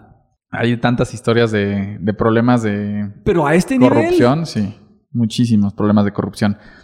Esta ¿Cuál de historia... eh, bueno, en Morelia me pasaron dos cosas. Una, que nos... hay- unas marchas famosas de, estudiantes donde nos secuestran dos unidades con los choferes. Y entonces le hablamos a la Policía Federal, a la Policía Estatal, y me decían, sí, hijo, este, lo tienen los estudiantes. Y yo, pues, entren con metralletas y eh, este, eh, pongan a todos en esposas y llévenselos a las cárceles. Acaban de secuestrar a dos choferes. Según, según yo, un secuestro es un delito federal. No, a los estudiantes no les podemos hacer nada. Yo, como que no les podemos hacer nada? Sí, pues el presidente dijo que a los estudiantes se pueden manifestar de la manera que quieran. Yo, ¿cómo? O sea, privando de la pueden matar personas, no puede hacer nada. Pues justo es lo que yo decía, ¿no? Entonces puedes privarle a alguien de su libertad y no le puedes hacer nada. Me dice, no te preocupes, los van a soltar. Yo- ¿Cómo, cómo? imagínate lo ridículo, ¿no? imagínate lo ridículo. Ok, y los van a soltar. Y le digo, ¿y las unidades con la mercancía? Me dice, no, eso ya, ya se lo quedaron. Yo como, entonces no puedes meterte a meter todos a la cárcel, no. O sea, se van a robar mis, se van a robar mis camionetas, todos los paquetes. Y yo no puede ser. Y le hablábamos, yo le hablaba al policía federal desesperado y me decía, joven, no hay nada que más quisiéramos nosotros que entrar con metralletas y llevar a todos a la cárcel, pero no podemos hacer nada.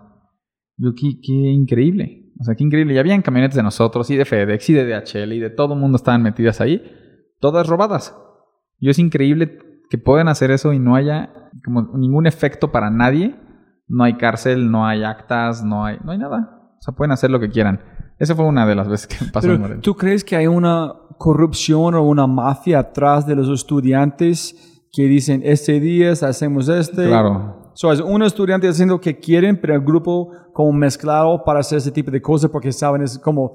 Pues yo, yo creo que sí, de los de o, o quién sabe, en la parte de los estudiantes yo creo que pues nada más el estudiante hacía lo que quiera y, tiene una bandera blanca hacia el- una tarjeta blanca hacia el gobierno, entonces pues aprovecha el momento para robar todo lo que pueda. Y, en otra ocasión nos pasó que nos llevan una unidad al corralón que por tener un permiso falso. Y nosotros, pues no es permiso falso, métete a la página, busca el número de permiso y ahí está. Y lo puedes ver en, en- mismo, en la misma página del gobierno. Ah, bueno, pues no es falso, pero bueno, ya está dentro del corralón, ya no lo puedes sacar. Yo como que no lo puedo sacar si metiste- me metiste por una razón injusta. Sí, para sacar la unidad son 43 mil pesos. ¿Cómo, ¿Cómo 43 mil pesos? Le digo, eso es 30% del valor del vehículo. Sí, 43 mil pesos. Y deposítelo en esta cuenta. Y esa cuenta obviamente es la cuenta de la persona del corralón. Nos pasó una vez, lo pagamos y la segunda vez me vuelve a pasar lo mismo. Mismo policía federal, mismo policía mete la unidad al corralón, se lo llevan. Hasta que busqué por todo México a ver que nos dieron un contacto del gobernador de Morelia. Pudimos hablar con él de una u otra manera. Y me dijo, a partir de mañana no te vuelven a parar. Y ya, a partir del día siguiente no nos volvieron a parar. Nada más, o sea, me dijo, no, paga la multa otra vez. Porque eso no te lo puedo quitar. Y a partir de mañana no te vuelven a parar. Y yo, es que es increíble, no puede ser esto. Tú tienes que son huevos grandes, huevón, trabajar en México, ver ese tipo de cosas, seguir avanzando. Sí, sí. No, y ahorita hay una cantidad de robos en carreteras y robos en calle que, aunque agarren a los rateros, pues no hay, no, no les pasa nada. Pregúntale a la empresa que sea. O sea, yo he hablado con gente que roban madrinas de General Motors completas, llena de vehículos, se las roban en las carreteras completas. Es Ustedes increíble. necesitan aviones. Sí, necesitamos antes de que los antes de que se roben los aviones también. Es- ¿Dónde está nuestro empaque? ¿Dónde- Voy a ver dónde está el avión. Nada está, está llegando a Ya. Aruba. sí, Aquí. literal. Entonces, ¿ustedes tienen personas que están robando sus vans en camino? Lugar Sí, pero nosotros y, y todo México sufre el tema de los robos mucho. en, los- en las carreteras. En carreteras y también en zonas de, de alto riesgo. Entonces, ¿qué hacen? ¿Tú tienes seguros gigantes? ¿Cómo es la función? Pues, ¿O quién seguros y, y más que seguros, pues ya hasta metemos en algunas zonas gente que va escoltando las unidades, mandas las unidades eh, cuidándose una a la otra, te, te alías con otras empresas que mandan los vehículos en la misma hora, en la misma carretera, para que se vayan cuidando en el camino. Pues es que no hay, no hay de otra. Sí, un poco de pena. Un poco. un poco, Y- sí. Alexis, ¿qué, ¿cómo tuviste la madera de, con este, todo este tema, con este inversionista mal, de no, like, lose your fucking cool, cómo I, hacer I algo? lost my fucking cool. ¿Qué? I lost it ¿Sí? muchas veces. ¿Con ellos? Ah, ¿O no. cómo? No, con ellos no. Nunca, nunca me porté grosero, la verdad, nunca, nunca, nunca. Por dentro estaba que me llevaba la fregada, pero nunca me porté grosero con ellos.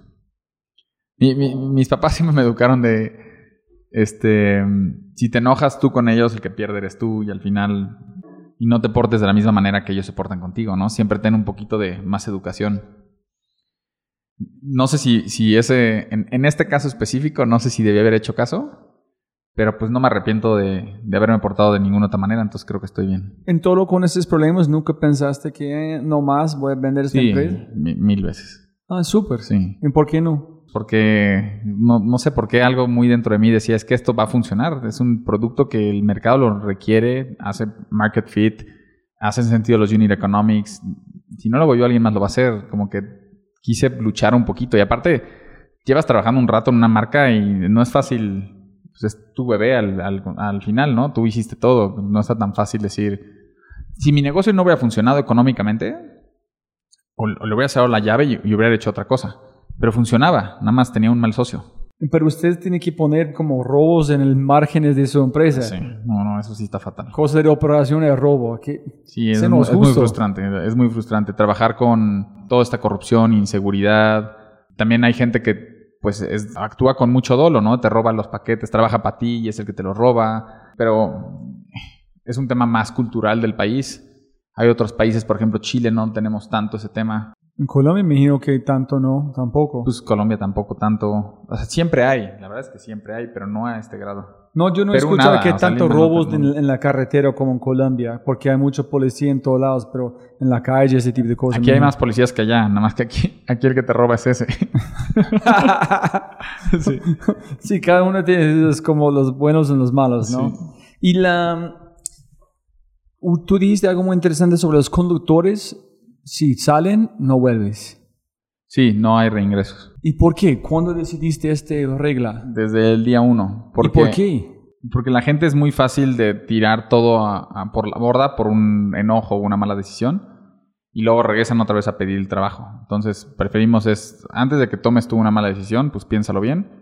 Si renuncias, no hay reingresos. Y obviamente si te corremos, no hay reingresos, ¿no? Pero no fue una decisión más de, ok, tenemos que pagar a esta persona, si vuelven, entrenamiento, las cosas cambian, más de un costo, fue skin in the game. Sí, Ese es de game. largo plazo. Sí. Estás aquí para crecer, en si no, Y, y también hay mucha gente, o sea, sí hemos contratado, a- recontratado a gente, pero es gente que, oye, en un mes me voy a ir a vivir a Chihuahua, me encanta el trabajo, pero te aviso con tiempo, no voy a poder regresar.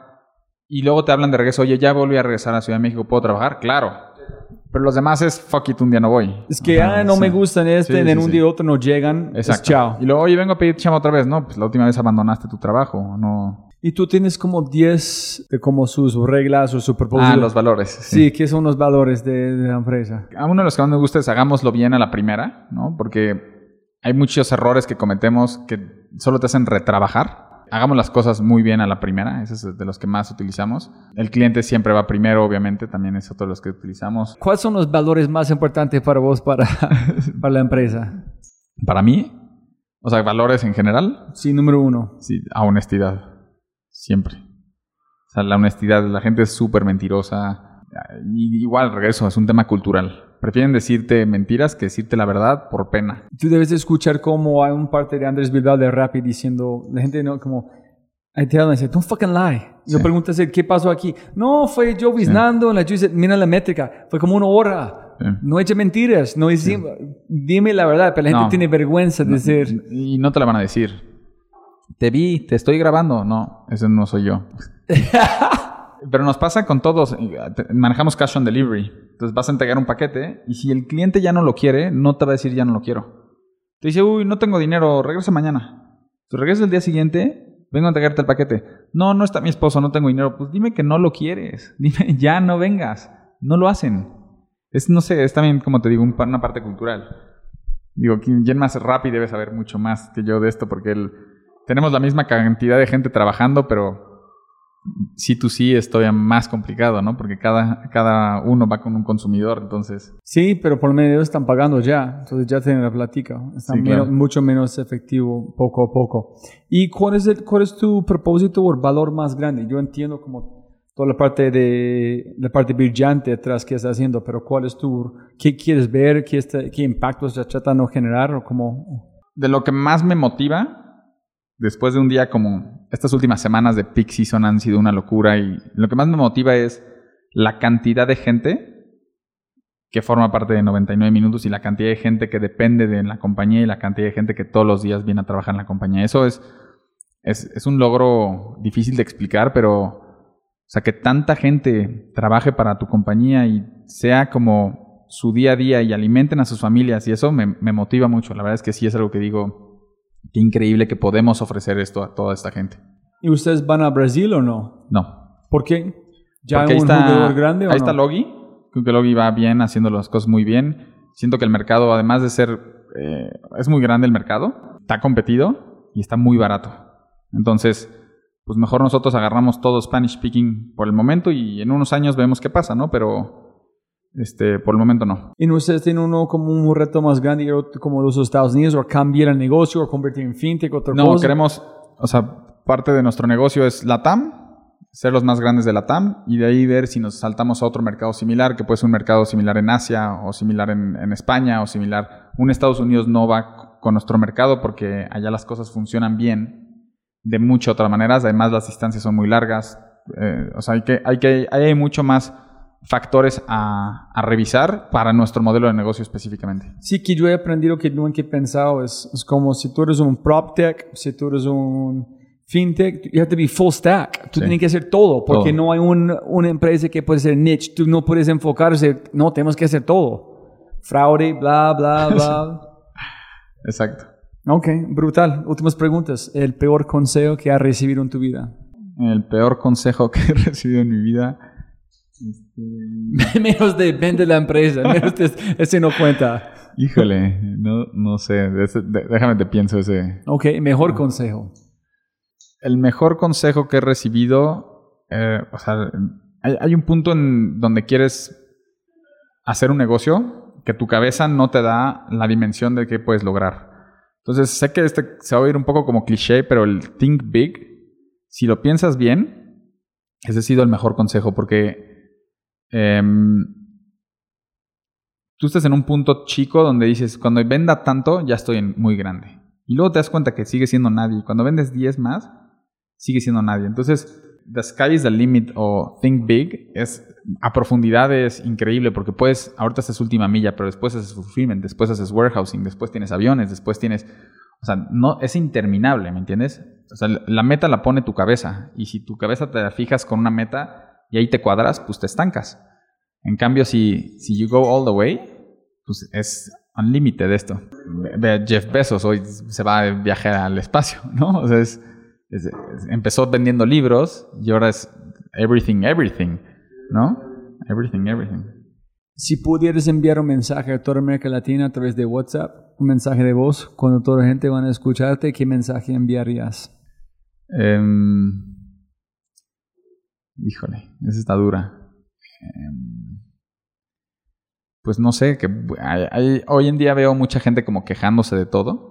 Todo el mundo se queja de todo, todo el mundo está inconforme de todo, que si el rico paga más impuestos, que si el pobre paga más impuestos, que si el este le dijeron he, share, he, no sé qué, ya o sea, dejen de quejarse y pónganse a trabajar. La verdad es que get to work.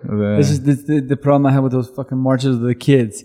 Like, huevón, vas a robar para un carro, la gente quiere trabajar. Tú estás pensando que no tenemos suficiente. ¿no? No, de- dejen trabajar. De, dejen de pensar negativo y fucking get to work. O sea, it. Literal, eso es lo que yo le diría a todo el mundo. ¿Listo? Listo. ¿Algo que olvidamos de mencionar? No, no nada que yo sepa. Yo sé que hay miles de cosas en esta empresa, de historias, pero para otro podcast. Entonces, mil gracias por su tiempo, brutal No, todo. Gracias a ti. Como siempre, siempre, siempre puedes ganar más plata, pero no más tiempo. Muchas gracias por escuchar. Espero que hayas aprendido algo, te hayas inspirado y te sientas con ganas de hacer algo imposible. No olvides, si este podcast te parece increíble, hay otras cosas maravillosos o maravillosas que puedes encontrar en thefryshow.com, el newsletter, convertirse en member o miembro de Fry Show y obviamente si quieres acceder a libros, podcasts, personas y lo demás que mencionamos en los episodios, puedes encontrar todo en thefryshow.com. Y con ese dicho, hasta el próximo episodio. Chao, chao, chao. Chao.